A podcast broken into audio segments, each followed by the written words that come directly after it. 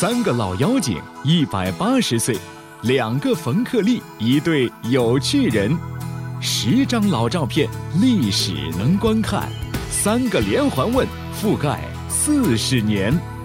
小凤直播室特别奉献《品剧书吧之喜相逢》，当冯克利遇见冯克利。本期嘉宾：老照片丛书主编冯克利以及邓小平时代译者冯克利，特邀主持林宇，敬请收听。品味、品鉴、品质，品剧书吧，欢迎各位朋友的光临。有请主持人林宇。一百八十岁，三个老妖精。那么叫我来主持这个活动，我本来我是备胎，我本来请我的同事小凤，小凤女士过来主持这个活动。我心想，俩老头儿，一个美女，从这个感官上非常的愉悦。结果小凤呢是至死不从，然后我就只好来了。来了以后，我比他们俩还大，我们三个人的年龄加起来正好是一百八十岁。所以就是一百八十岁，三个老妖精，我们就在这儿做一个访谈活动吧。两个冯克利是一对有趣人，为什么这么说呢？嗯，在网上百度，百度这冯克利，一共就三句话，你怎么摆也摆不出来第四句，就是当过兵，当过编辑，现在在编什么？然后他出的书《当历史可以观看》这部书，没有什么特殊的介绍。说，一九几几年被评上了高级编辑，啊，曾获什么国务院政府津贴，一概没有，非常有趣。我觉得，这位冯克利呢，他的所有的著作，《邓小平文选》《尤里西斯的自负》等等，没有前言，没有后记，没有腰封，绝不像我出本书还叫小凤给我写上一些吹捧的语言哈，所以已经不用了，所以就给我们感觉到。一种意境，做人的一种意境。现在我们以热烈的掌声，有请两位冯克利。怎么称呼他们呢？我本来想说老照片冯克利和邓小平冯克利，后来说不太好。据说你们两位其中的一个人的太太管你们俩叫大房二房，哪个太太这么幽默？你们家太太吧？哦，你们家太太。然后我们在这儿叫大冯二行不太好，我们叫大冯二冯。大冯呢，就是这位冯克利老师，这是老照片冯克利。这位呢，就是翻译家教授冯克利。他们两位呢，据我的了解，都是五零后，这就不用说了。他们都是革命家庭。我觉得你俩命运还不错，没下过乡，啊，当过兵，当时得有后门才能当兵。你们都不知道。要么就是干部子女，要么就是部队子女，要么就是认识干部子女或者是部队的高干才能当兵。所以他们的命运是很不错的，找到了自己想做的工作，有稳定的婚姻，家里头有风韵犹存的夫人。所以对他们感兴趣的小姑娘，你们就不要追了，啊。我们现在进入正题儿了吧？正题儿就是三个问题覆盖四十年岁月，说起来很轻松，其实是一个挺重的话题。那么就以年份来做一个节点吧。第一个年份就是一九九三年，在这一年，据我所知，大冯进入了山东画报出版社，二冯比较惨。当时我认识他的时候，他在三联书店卖唱片。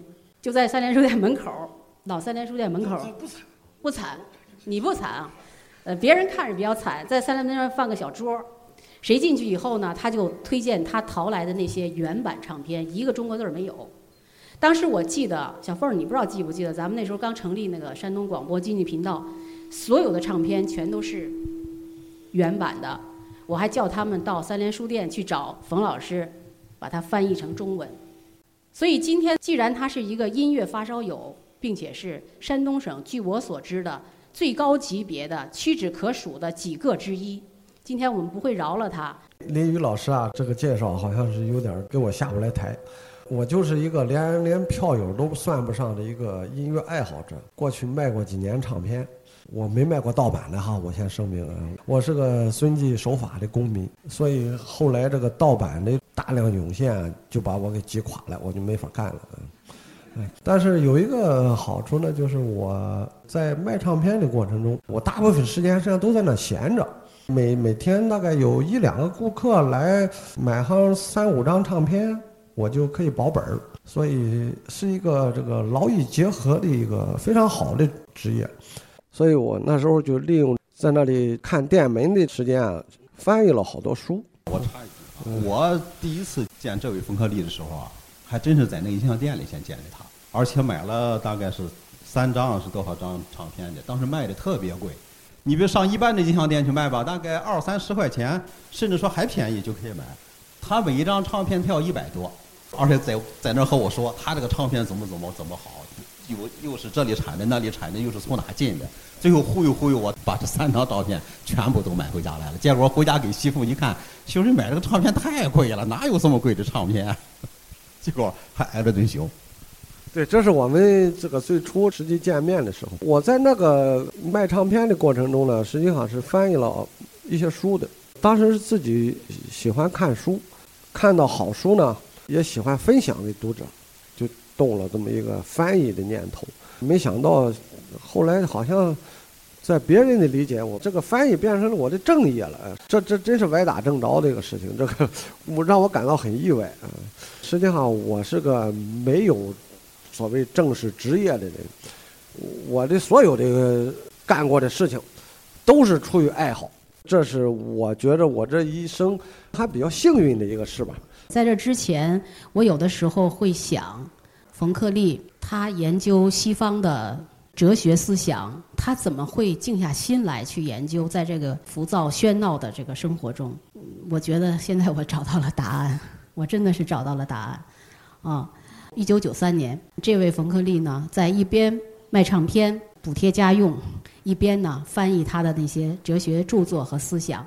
那么另一位冯克利呢，他正好进入了山东画报出版社。当时的状态，你来介绍一下。我们是这样哈，这个山东画报出版社呢，是一九九三年经过新闻出版署批准以后成立的。我那个时候呢，呃，是在山东画报当编辑。后来就从画报挑了一些人，然后从社会上又招聘了一些人，这样的话就组建了山东画报出版社，开始出书。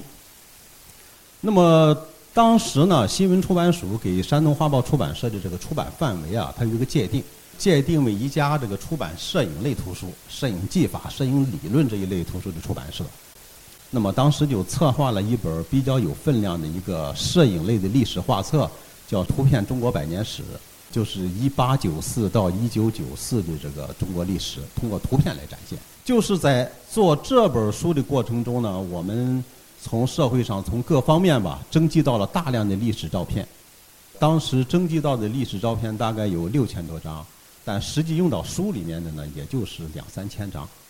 呃，有一些相当有意思的照片，是属于这个反映民众日常生活这种生存状态的这一类的照片。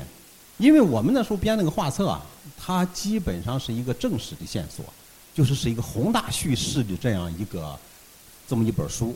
所以说呢，有一些百姓生活细节的东西呢，好像就不大好往书里面放。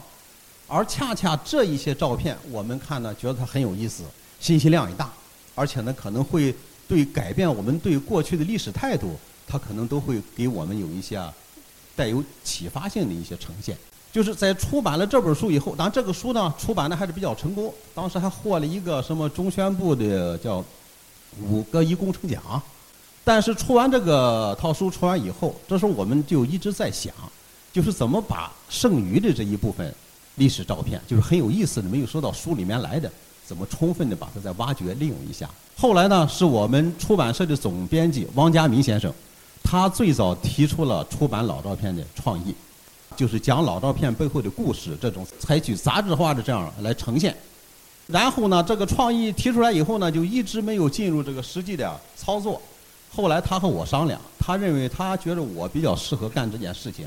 他说：“你干脆吧，你专职出来来做，来创办了这个书吧。”这样，从一九九五年底吧，我基本上就开始着手这样一件事情，来编辑创办老照片这个丛书。刚才大家已经开始从这个闪回上看了一些，然后我现在进入第二个问题，就是二零零三年。二零零三年正是老照片高峰期，老照片从一九九六年开始出，一直出到现在还在不停的出，目前已经出了九十五本、九十五集，它是一个杂志性的。现在基本上是两个月出一本，对，已经很规律了。嗯，然后呢，它就在二零零三年的时候已经是一个最高峰期了。那么二零零四年，二零零四年，这位冯克利出版了《政治思想笔记》，尤里西斯的自负。这二零零三年、二零零四年这前后是你们两个这个学术最高峰期了。还是你接着这话题讲讲老照片的故事吧。我其实，在一开始创办创办老照片的时候，我很想把柯烈呀，也也把他拉到我这个这个这个什么来啊，来一块儿来参与来创办老照这个事情。就这个事儿，好像还谈过谈过两三次哈，好像上我办公室也去过。但是柯丽呢，他对老照片这个事儿吧，他一直没大有感觉，或者是觉得这个东西啊，离着他那个学术的那个东西有点远，可能。后来呢，反正就是没有参与这个事儿。但是呢，今天有这样一个机会，请柯丽一块儿从一个政治学家的这种视角来谈一谈对老照片的认识和感觉，我觉得也是一种参与，是吧？也是让让在座的各位喜欢老照片的朋友吧，借这样一次机会，从我们这个。政治学家的他的眼中和视角是如何来看待老照片的？哎，我们听听我们的政治学家对这个问题有什么见解哈？这一张这个照片呢，是一九一二年，一九一二年的时候，一个二十七岁的年轻人，他呢到照相馆去，背对大镜子，把他那个辫子拍了一张照片。他为什么要拍这样一张照片呢？就是他在这张照片的背后，他写了拍这张照片的原因。就是任子秋八月将欲剪发，故用大镜照后影，以留纪念。而且呢，八月初三日即新历九月十三日，拍于劝业场楼上，不知是哪个地方的劝业场。可能是天津。可能是天，但各地都有劝业场。那时候劝业场很多。呃，之立福照相馆，即印二张，大洋八毛。就是他这个照片呢，他从照相馆里取回来以后，在他摸了摸自己后边那个辫子没了，忽然就感觉有点恍然若失吧。于是把拍这张照片的这个原因、经过以及花了多少钱，都在后面呢都写了写。那么现在我们来看吧，就是他作为一个很普通的一个人，他对简便这样一件事情。他有另外一种态度，我我觉得和好像和我们正史所叙述的差异挺大。你看，在我们这个正史的叙述这里面呢，把剪不剪辫子赋予他很多的这种政治意涵，而且呢，过去一讲起来，好像一些反清的一些啊志士，他们通过剪辫子来表明自己的立场态度。但是这位很普通的二十七岁的年轻人呢，却没有这样一些这个。感觉和感受，只是好像丝丝拉拉的，还对这个辫子还有点有点怀恋，是不是？对对对。何丽看了看，你对这张照片，你有你有什么感受？就是我看这张照片呢，我的第一感觉呢，就是我们人呀，不但是一个理性的动物，也不但是一个政治动物，我们还是一种重要的动物，就是我们是一种习惯的动物，破坏我们的习惯。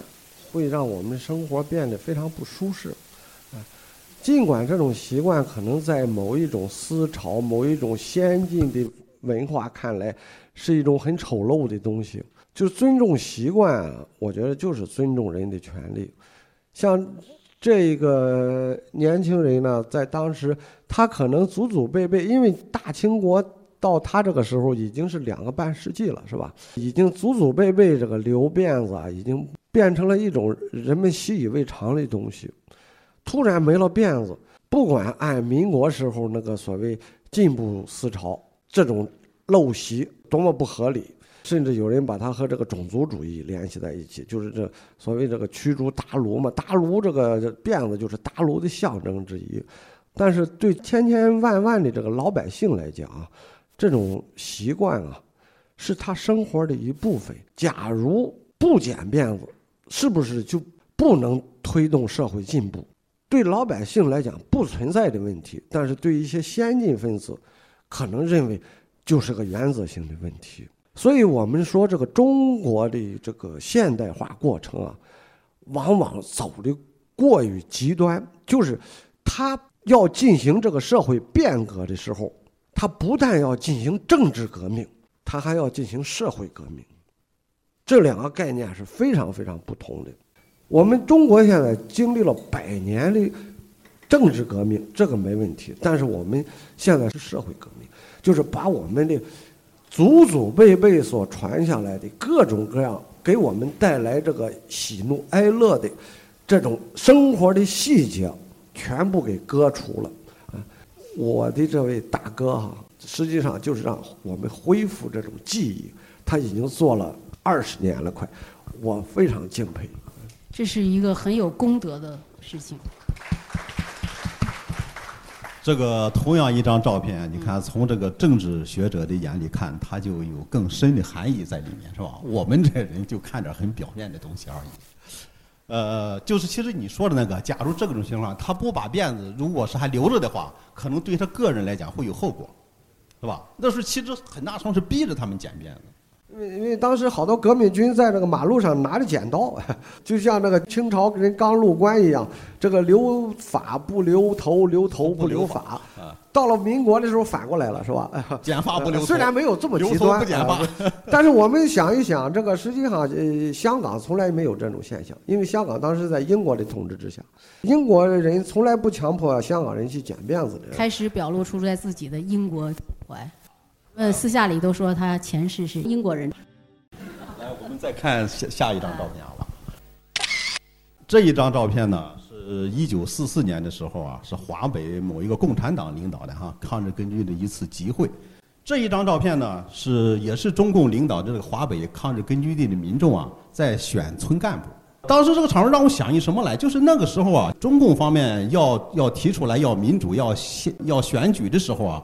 国民党方面，他提出一个很明显的，就是为什么不能干、不能这么做？他有个很主要的理由呢，是老百姓的文化素质太低，他不认字儿，甚至说连选票他都没法写。好，那么在我的中共抗日根据地里面，我做给你看，通过什么什么方式呢？每个手里拿着豆子，然后后边呢，这个候选人呢后边每一个放了一个碗儿，最后数数看谁那个后面豆子放的多。谁就能当选？就是那个时候，在中共所领导的抗日根据地里面，为了实现直选和民主啊，呃，确实想了非常多的办法，而且通过这样的一些行为，这样一些举措来驳斥这个国民党方面关于中国人不能搞民主的这样一种论调。呃，我们再往下看下一张照片。这一张照片呢，是一九四八年当时在南京开这个国民大会的时候哈，有一个代表。正在匆匆忙忙的到这个秘密写票点去投票。四八年的国民大会啊，特别是在最后在副总统选举上，确实是一次货真价实的选举。就是蒋介石所看重的孙科，最后呢和这个李宗仁两个人来竞选这个副总统的位置。但是通过三轮投票以后，选举结果才出来。这是在最后一次投票的时候，有一个代表呢。到秘密写票点来填写选票。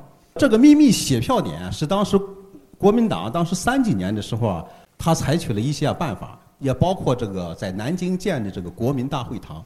这个国民大会堂当年建的时候啊，是完全按照西方议会的那种啊方式建的，有这个电子表决器啊，哎，甚至也包括在大会堂后面这个这个地方，他专门隔了一块出来作为秘密写票点来投票。其实这个秘密写票匾对于这个选举来讲是一件很重要的事情，就是选举的公正很大程度上在于它的选举的什么私密性。只有通过有了一定的私密性以后，这个选举人呢才能自由的、充分的来表达我们自己的意见。我呢印象非常深哈，就是八十年代的时候，当时开人代会的时候，有一位从台湾来的人大代表，他叫黄顺兴，在选国家主席领导人以前。他在下面在座位上能站起来，给大会啊提了一个很重要的建议，建议大会设立秘密写票点。呃，就是说这个写选票的这个私密性哈，和这个消解私密性，我觉得应该是个很重要的事儿，是吧，克亮？因为我我和这个在座的各位一样，我对这种这个投票方式非常陌生，我从来没有参与过。但是道理应该是很简单的，是吧？呃，就是我们呃这个如果要是这个在一种这个外人的监督之下，和这在一种秘密的场合里，我们表达自己的意思，这个环境是肯定非常不一样的。这应该是个非常浅显的一个道理。但是这个道理呢，实际上我相信，就是反对这样做的人也明白，他之所以反对这样做呢，就是因为这个道理在那里。嗯，我就不多说了，你们懂的啊，这是。你们懂的，我们就看下一张吧。不予发表呢，是是这样。我开始在编老照片的时候啊，到这个新华社的照片资料室，那时候叫照片档案馆，去选了好多照片。那个时候啊，他那个照片档案馆呢，刚刚开始面向社会服务，同时呢收一点钱，所以说对他来讲也是他们一个经营的一个项目吧。相对来讲，他为了能够获得更多的人来来借阅，增加他们的额外的经济收入，选照片的时候啊，他往外放的时候啊，还是应该说很宽松的。你只要选了，他一般的没有什么禁忌，都会提供给你。这一张照片呢，就是从拍摄以后啊，就在资料室里面，从来没有面过试。而且呢，当时在他那个资料室本啊，在旁边呢还写了点字儿，就说这张照片毛泽东在上面是一个背影，这个照片呢不适合发表。啊，就是说哪张照片可以用，哪个照片因为什么不能用，他都是有是有是一些原因的啊。而且在旁边呢，在那个资料本上呢也注了一下。当时我就选了这样这样一幅片子来。就是我们过去啊，我们的新闻摄影啊，其实和宣传摄影差不多，可以划等号的是吧？其实是一个事儿。认为呢，像领袖这样的人物吧，应该以正面的形象，很高大的这这样的形象让大家来看到。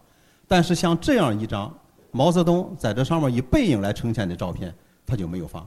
但是我们现在哈，我们换一种眼光来看这个片子。这是毛泽东呢和潘光旦他们在这个全国政协会上会议休息的时候啊，这毛泽东看，因为潘光旦呢过去上大学的时候腿啊受过伤，他行动不大便，他要拄个拐，他在座位上坐着没起来。毛泽东看他以后呢，就他就过去啊，好像就问候他一下吧，是吧？这个我觉得很大程度上也反映了当时四四九年刚一解放，这个中共领导人和高级知识分子他们相互之间的一种啊关系吧啊。但是虽然毛泽东是个背影。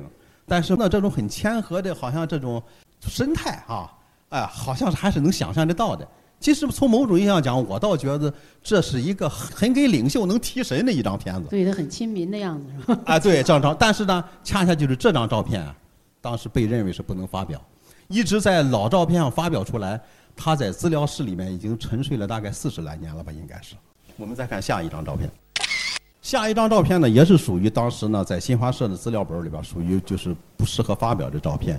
这张照片是五三年、五二年的时候，就是上海五反的时候啊，在街头就这样拍了一张片子。这是一个上海沪光电影院这个门前的宣传标语和宣传画，而且这个宣传画呢，大家可能搞美术的可能会印象比较深。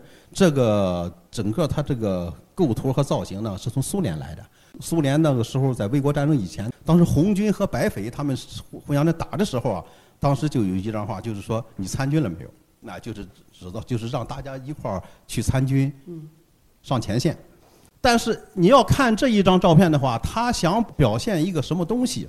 好像是感觉这个要反映的这个主题啊，好像不是太鲜明。你说前面这几个人在这走的人是是怎么回事呢？是什么意思呢？因为我们这个新闻照片的时候，所谓就是。宣传照片，宣传照片一个最关键的就是啊，你的这个什么立场，你的东西啊，要很鲜明的要呈现出来，才能达到这个什么宣传的效果。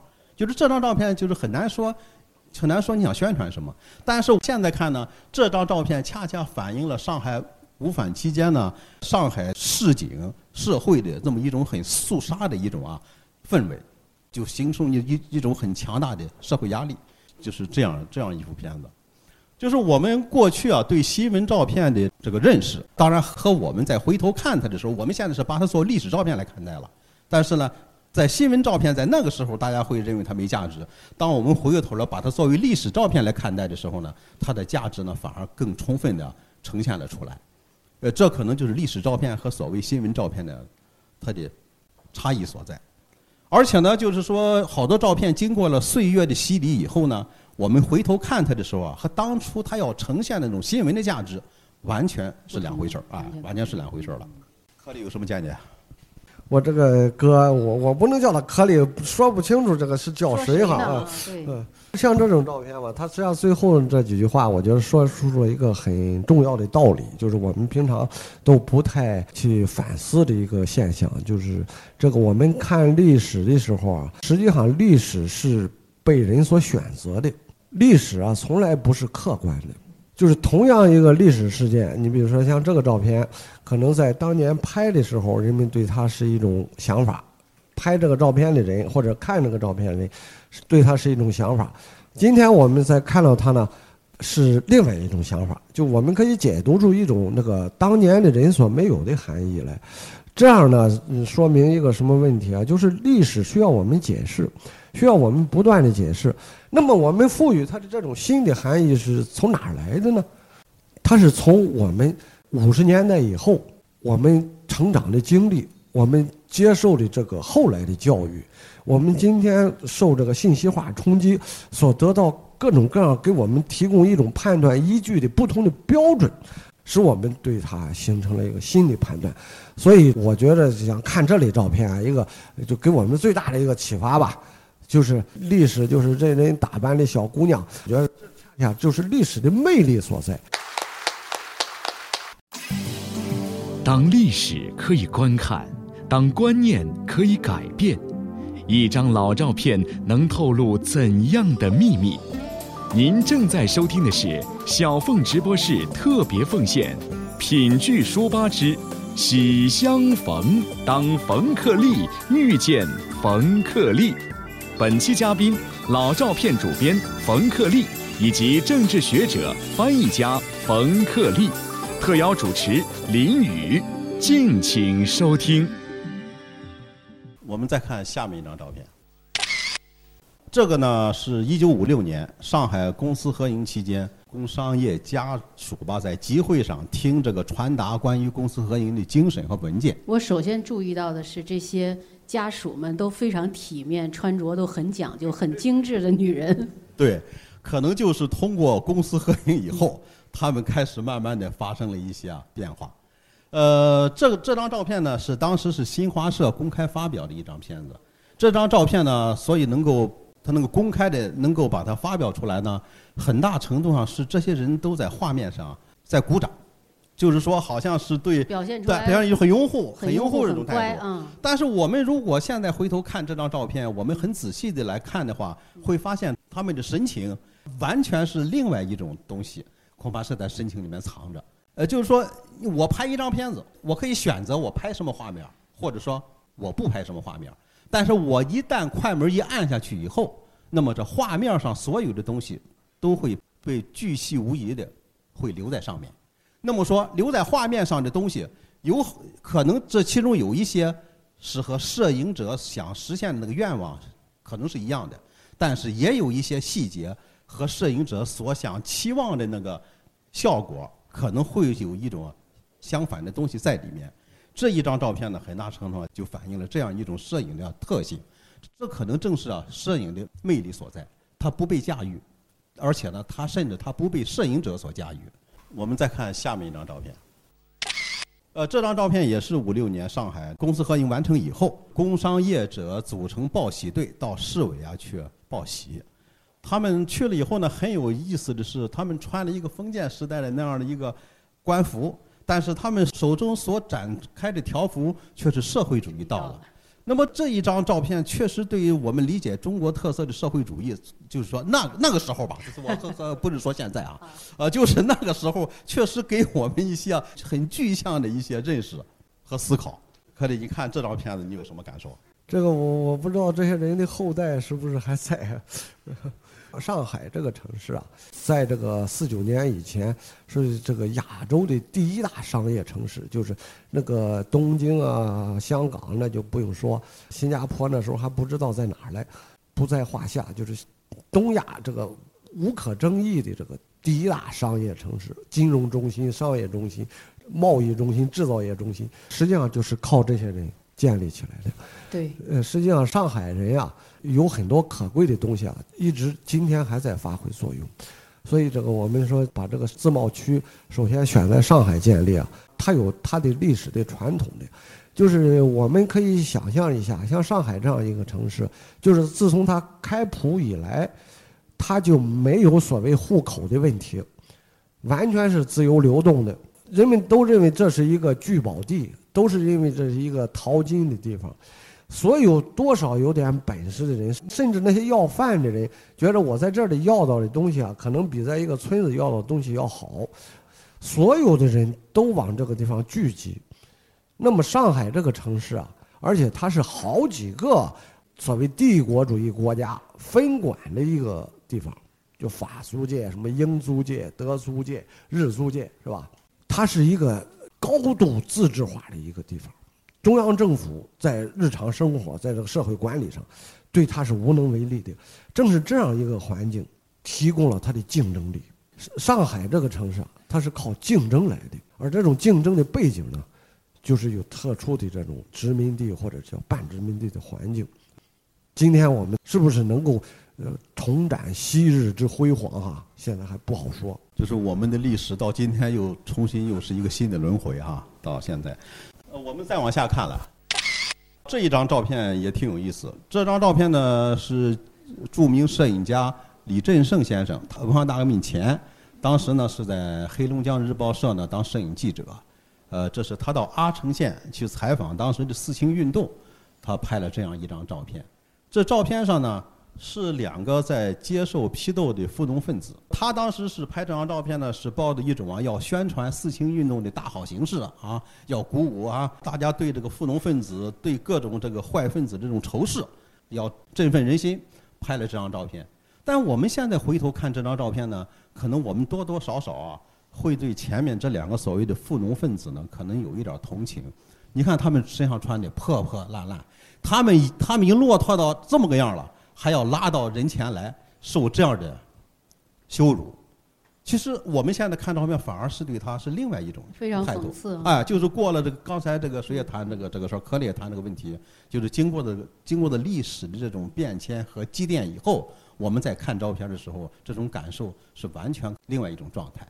然后再往下过。呃，这张照片也挺有意思。这是一九七六年四五运动以后，就是天安门反革命事件，所谓哈，被平息了以后呢，正好呢是迎来了第一个劳动节。这是五一国际劳动节期间呢，是在平息天安门反革命事件中做出贡献的英模，在天坛前面在那地方畅谈，粉碎这个天安门反革命事件的伟大的意义。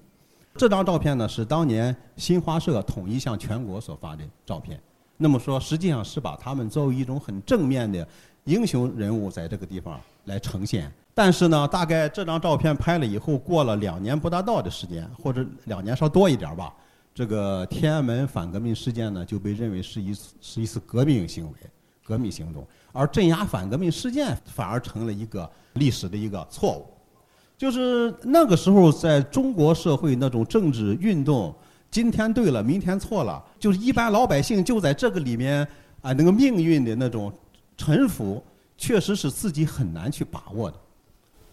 可是你看这张照片，你有什么感受？那时候你们两个都在干什么？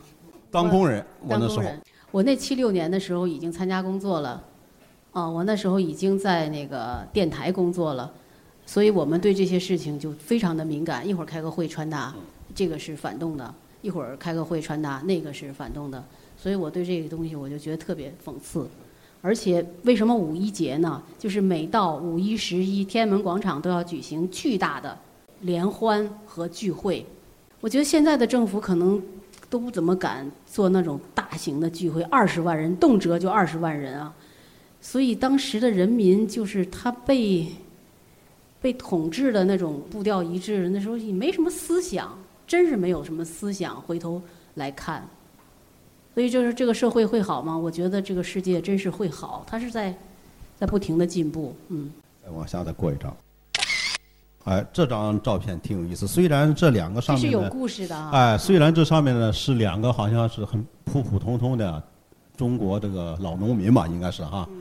呃，提供这张照片呢是李向新先生，他原来是咱这个地方的省委组织部的一个干部，后来呢到了国土局，他给老大伙提供了这样的稿子。这是他的亲戚吗？呃，这是他爹他娘。哦。啊，他为什么提供这样一幅片子呢？他父亲这个人啊，是一个非常就是说很坚持他自己的态度这样一个人。从互助组开始，互助组、合作化、初级社、高级社，他坚决都不参加，坚决都都不参加。而且最后好像整个县里就剩了就剩他自己了。他那时候呢上高中，因为他要加入这个什么青年团嘛。后来这个学校就和他说：“他说你父亲到现在还是个单干户，还没入社啊，还没入社。那时候还人民公社那时候还没成立，那个时候还是高级社。他说你父亲都不参加社，你说你加入青年团这个事儿啊，这个事情啊就不要想啊意思。结果他就回家去做他父亲的工作，他就问他父亲说你为什么你不入社？他父亲说了，就是很简单的说点话，就说他们瞎折腾不会好，就说这么个话。”虽然这样说这样弄，但是最后到到成立人民公社的时候啊，还是被逼着被弄的，最后还是入了入了社了。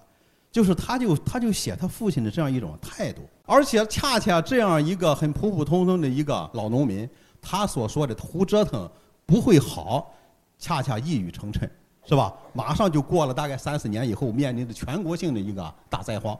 我在我这本书里边，我在谈到这张照片的时候啊。我还在文章里面呢，最后啊，我引述了我们这位思想家的话，就是说他作为一个个体的农民，他的抉择，往往是在我们宣扬，比如比如说我们要民族、我们国家，啊，我们要集体主义的时候啊，这往往是被忽略的，是吧？没有人去在意你个人在一些事情上有什么态度和看法，而这位柯利曾经说过一句十分有见地的话，他就曾经在一篇文章里边说啊。他说：“你可以认为我没有价值，我也可以认为我自己没有价值。”他说：“但是当一种制度认为个人没有价值的时候，那么说这个制度就是很……我觉得你这个事儿，我觉得你应该再和伟大的制度再发挥发挥。”呃，说起这个话题来吧，就比较复杂，因为咱们现在就是经常在这个各种各样一些比较大众化的媒体上，或者是一些普及性的一些这个政治社会读物上，经常有一个误解，就是这个西方人是个人主义者，我们中国人呢是集体主义者。实际上，我觉得这是一个很大的一个误会。实际上，人呀。他就是一个群体的动物，单独一个人生活是没有意义的。我们必须和一个群体生活在一起，和他建立一个合作的关系，就像我们今天坐在坐在这儿一样。我们实际上就是一个合作的关系。我们靠一种我们认为是有价值的一个交流，才坐在一起的。没有这种交流啊，这个人活着是非常孤单的。实际上，这个。在这个意义上讲，每一个人都不是个人主义者。那么，这个个人主义的价值在哪里呢？就像这个老先生，他坚持的是他自己的权利，但他并不排斥与别人合作。他愿意把他的所得分享给他的子女、他的朋友、他的亲戚。在那个意义上，他又是个集体主义者。可怕的是什么呢？就是强制他。变成一个集体主义者，啊，我们实际上都愿做集体主义者，可怕处不在集体主义这个概念本身，而在于谁让我们去做一种对集体有利的行为，这个一定要分清楚哈。我们要反对个人主义，但是集体主义呢是有条件的，啊，我简单说这么一点。其实呢，后面还准备了大量的照片，因为今天的时间有限，我还要把时间留给在场的朋友们，大家可以向他们提问。那我现在呢，最后再提两个问题。第一个问题呢，就是其实这个课里已经在刚才断断续续讲到了一些。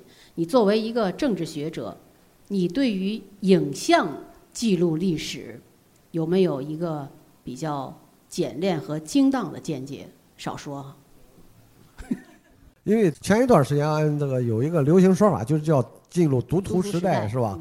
尤其是我们现在进入这个所谓信息化时代啊，就是大量的图像资料啊铺天盖地。有很多人认为，包括我的学生，都认为就是现在我们得到各种各样的图像信息，呃，影视信息、这个文字信息都非常非常方便，已经没有障碍了啊。呃，实际我我觉得这是个很大的误解，就是实际上这个障碍还是非常严重的，在海量的这个信息面前。它考验的是我们选择的能力，我们选择去接受什么，给我们提出了一个更高的要求，而且你这种选择呢，实际上塑造了你的人生。就从这个意义上说，信息量再大也解决不了问题，啊，你还要提高自己的选择的能力啊，就是包括这个图像资料，现在电影啊、电视剧啊，各种各样的信息吧，实际上我们这个。这个非常容易得到，但是我们想得到什么，想接受什么，实际上完全取决于你自己。无论这个海量的信息有多大，最后能对你起作用的，是取决于你自己。我就给大伙儿这么一个建议啊。这位冯克利呢，编辑这个老照片将近二十年，这九十五套这个丛书立起来，真是著作等身了，而且是。实际上是一个很寂寞的工作，每天在大量的海量的图片中去寻找，啊，去挖掘。刚才可能大家看到那影像，潘家园儿什么，千佛山脚下，都到那些地方去淘照片儿。本来是要讲一个关于淘宝的故事，一会儿大家再问他吧。所以做了这么多二十年的这个编辑工作，你对于这个用影像来记录生活，从历史的角度已经是经历了这么多了。那么从当下来看，你怎么来看现在的这个现实？随着这个摄影呢越来越数码化、大众化，可以说是我们所有的人都是影像生产的参与者，是吧？而且随时都在参与，特别是这个手机，是吧？越来越而且呢，整个这个摄影啊、摄像啊各方面的这个功能吧，应该说非常全了，而且呢，携带也很方便。那么说，我们每一个人。把自己的生活、把自己的经历和见闻记录下来，永远会是有意思、有价值的事情。其实我们做老照片做了这么些年呢，在很大程度上就是呈现老百姓自己的历史。这个自己的历史通过图文结合的方式把它留下来，其实很大程度上也是尊重了个体生命这个生命的一种啊尊严。而且呢，他这种老百姓的私人化的这个历史叙事呢，也对我们的官方历史和这个正史也是一个不可或缺的一个重要的一个补充和丰富。呃，所以说呢，应该是所有的人最好都能够积极的参与到历史叙事的这样一个过程中来。呃，最后一个问题，两位都要回答的一个问题就是。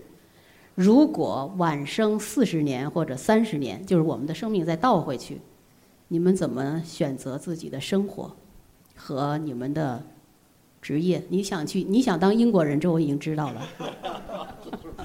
啊，这事儿比较难啊。实际上，我想当英国人也当不了。他们这个开玩笑。呃，我实际上如果呃要真有这样一个选择的话，我可能会选择做个音音乐家。我我认为音乐家是最幸福的，因为音乐家他有自己的世界，而且他这个世界和我们常人不同，完全是另外一套符号体系。他靠另外一套符号体系去营造他自己的生活，和社会沟通，和人沟通。啊，对，而且我现在这个歪打正着搞这个政治学，呃，翻译和研究啊，我我觉得是个这个活得太累的一个职业。我我实际上我打心里不愿干这种活儿。四十年我干么呢？我到 这不刚才你说的时候真想了想，我一直到现在我也没想好，我到底我能我能干么？我觉得也就是什么吧，随遇而安吧，啊。看出来他们的人生态度，为音乐家和随遇而安鼓掌。下面的时间呢，交给现场的朋友们，大家可以就一些自己有兴趣的问题呢，向这两位冯克利提问。我问冯老师一个问题哈，刚才也不知道我是不是听错了，说是想做一个英国人。那么，如果您喜欢英国，是因为它是适合于居住呢，还是因为这个英国的政治制度呢？因为您是一个研究政治的学者。这个问题啊，不是很容易回答，因为这个我们研究西方政治思想的人啊，实际上是绕不开英国的。尽管英国在今天的国际地位啊，已大不如昔。像十九世纪末的时候，它达到了它的这个最顶峰，所谓就是呃维多利亚时代，是吧？当时号称日不落帝国。呃，后来随着这个第一次世界大战。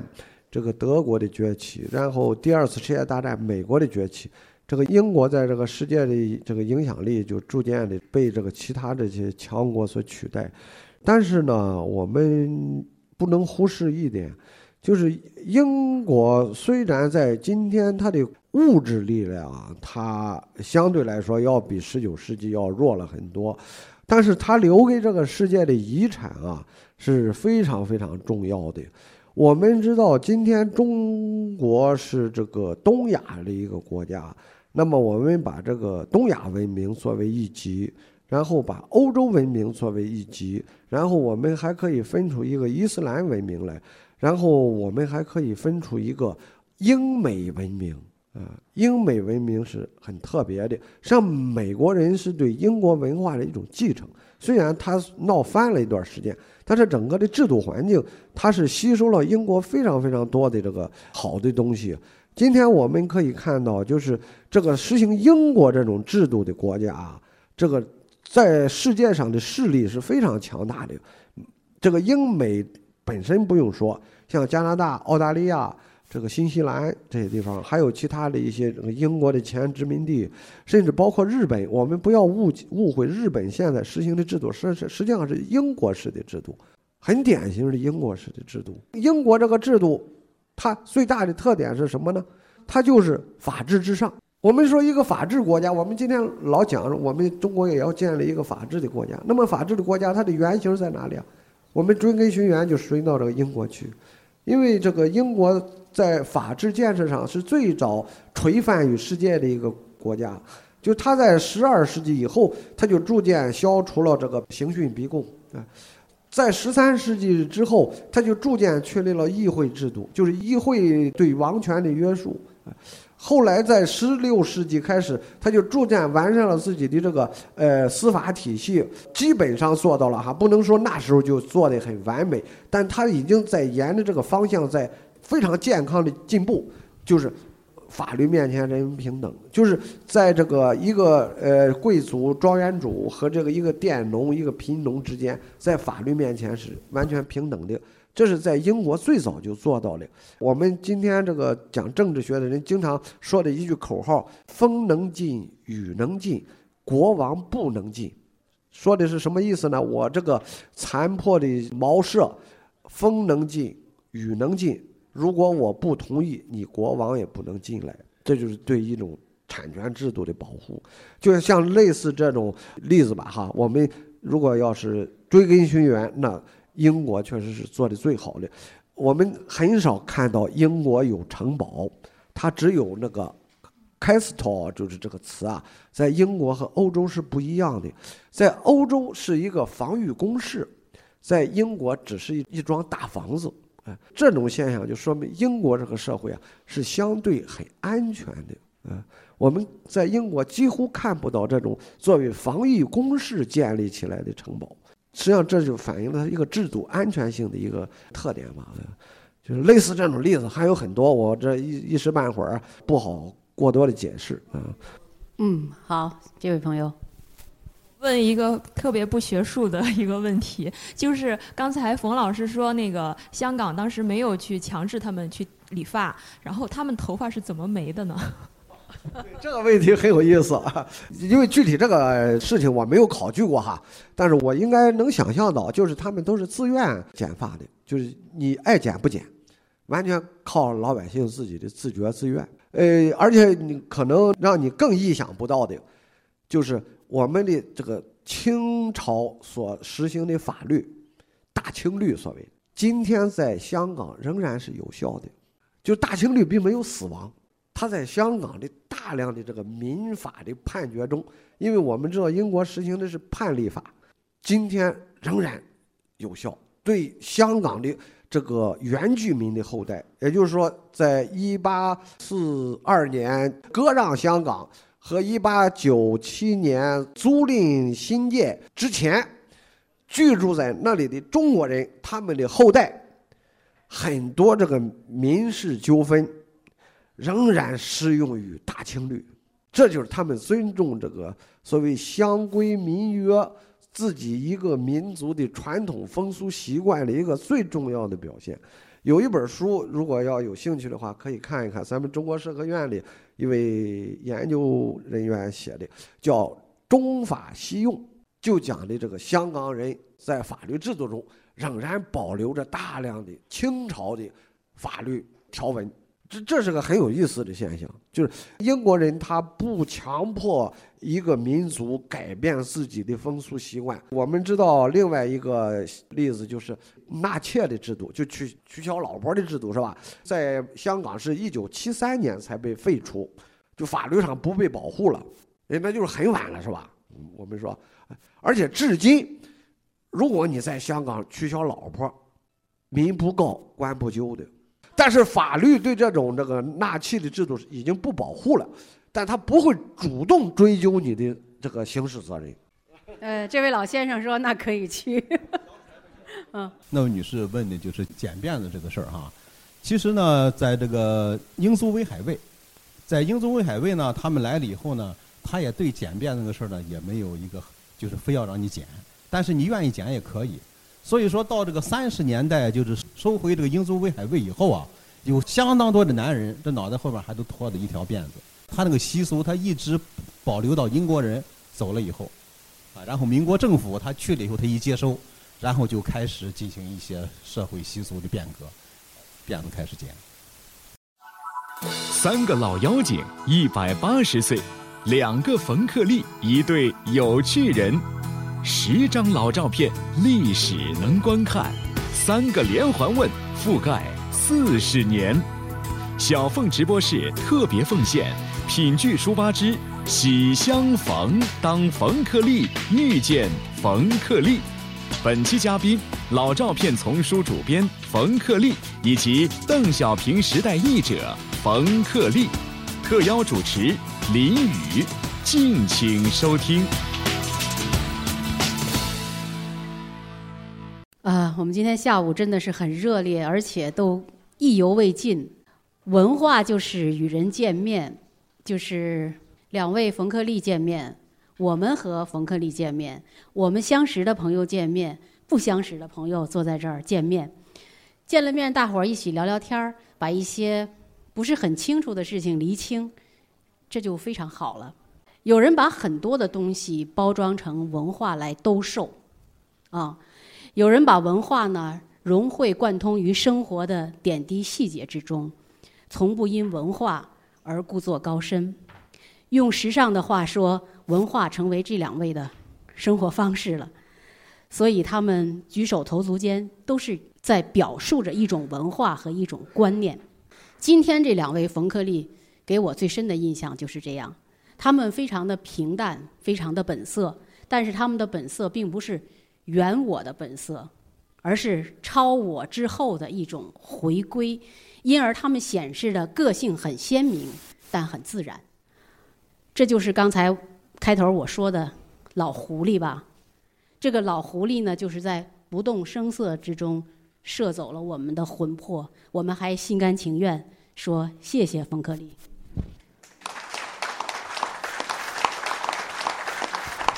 这两位冯克利著作等身，今天呢我们会推荐和销售。一会儿，这位冯克利签售的是《当历史可以观看》，这位冯克利签售的是《尤里西斯的自负》。品剧书吧的文化沙龙每周六或者周日的下午举办，免费，欢迎，感谢大家参加，谢谢。